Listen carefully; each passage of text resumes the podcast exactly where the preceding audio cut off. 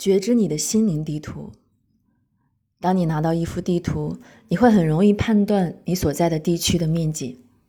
那么，你是否想过，如果心灵同样也有一幅地图，你的这幅内在地图有多大呢？在史蒂芬·吉利根的催眠课中，始终有三个元素贯穿整个催眠体验：呼吸、深入、保持中正，找到身体的中心点，打开自己。曾经有学员问老师：“我想知道我们到底要把自己的内在打开多大？”那么此刻你也想想，你是否有勇气打开过你的心门？你是否发现你的那片心灵地图有多大？你是否为了保护自己不受伤害，总是关闭心门，或者偶尔打开一条缝，并透过那条缝窥视一下那窄窄的地图？你是否时常被一些小事情久久抓住不放，感觉那些小事情总是无法被安放在一个合适的地方？原因很简单，因为自己的心灵地图太小。同时，你也会发现，随着自己深入的呼吸，你的内在空间开始变大，你的心灵地图也在渐渐的扩展。然后，一些曾经困扰你的事情就被很好的安放在一个合适他们的地方。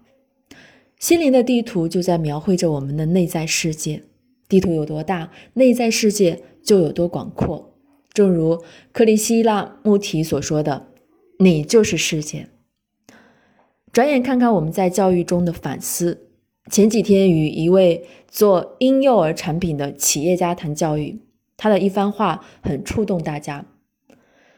我想办教育就是为了让自己的孩子成为自己。这些年来，教育体制就如同一个工厂的流水线。他拿起筷子，每个孩子都和这双筷子一样，被一模一样复制了出来。没有自我意识，没有创造性思维，没有独立思考能力。这段话在新教育中并不陌生，但从一个企业家口中说出，多少有些震撼性。一个没有自我、失去创造性、失去独立思维的人。他的内在世界又如何绽放呢？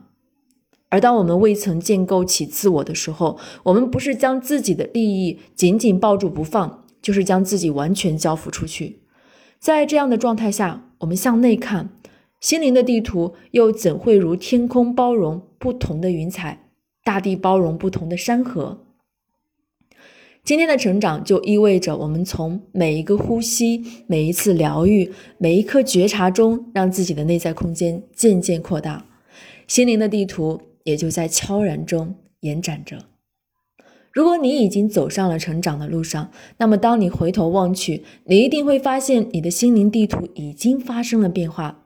曾经无法容纳的事与物，可以安然被安顿在合适的地方，接纳在扩大。对抗在缩小。